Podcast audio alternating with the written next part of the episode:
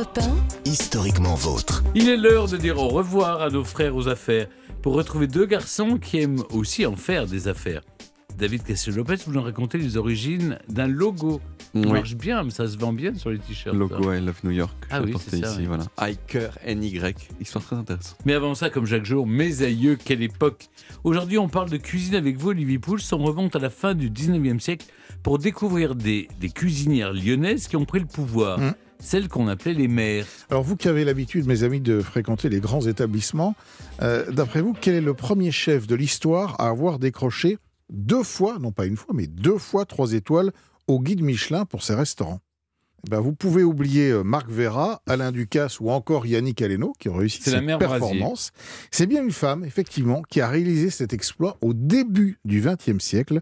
Son nom, vous l'avez dit, la mère Brasier, Eugénie Brasier, une des plus grandes figures de la gastronomie lyonnaise, mais aussi française, et je vais y revenir.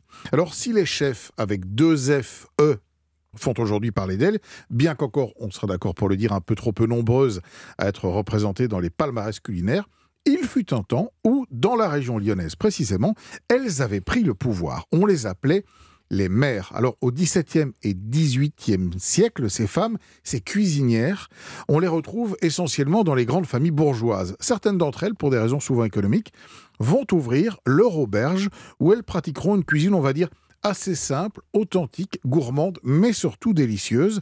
La première à s'être distinguée ainsi est la mère Guy, qui ouvre son établissement en 1759 sur les rives du Rhône. On la surnomme la mère des mères. Et elle va faire des émules, Olivier. Et oui, en 1830, par exemple, la mère Brégousse se taille une solide réputation dans le quartier des Charpennes à Lyon. Puis viendra au 19e siècle l'une des plus célèbres d'entre toutes les mères, la mère Filiou, surnommée l'impératrice des mers. Ce sera la première à connaître un succès international de son vivant.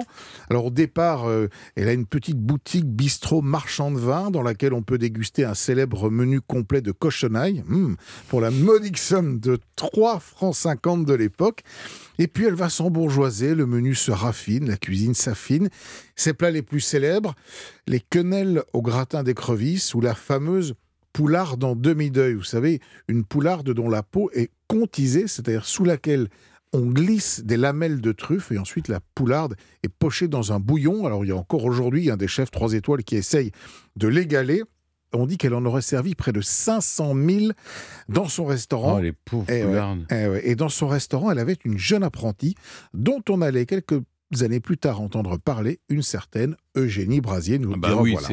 C'est- la plus connue. Il faut dire que son, établissement existe toujours. La mère Brasier à Lyon, dans le vieux Lyon, est toujours une institution. Alors, il est aujourd'hui euh, dirigé par le chef euh, Mathieu Vianney, deux étoiles quand même, qu'il a repris en 2008.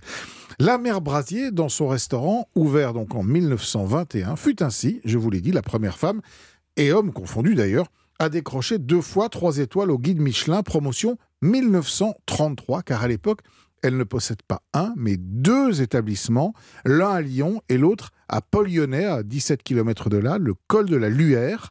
Et là, les gourmets du monde entier se pressent pour venir déguster sa cuisine bourgeoise de haut vol, fond d'artichaut au foie gras, Poulard de demi-deuil, et oui, la fameuse recette apprise chez la mère Filiou, langouste belle aurore, le grand critique de l'époque, Kurnonski de Taripa d'éloge sur elle, c'est une star des fourneaux. Au lendemain de la Seconde Guerre mondiale, un petit gars pousse la porte de son restaurant du col de la Luère, parce qu'en dehors de la cuisine, elle s'occupe aussi du, potager, et il se fait embaucher comme garçon à tout faire, elle va lui inculquer le métier.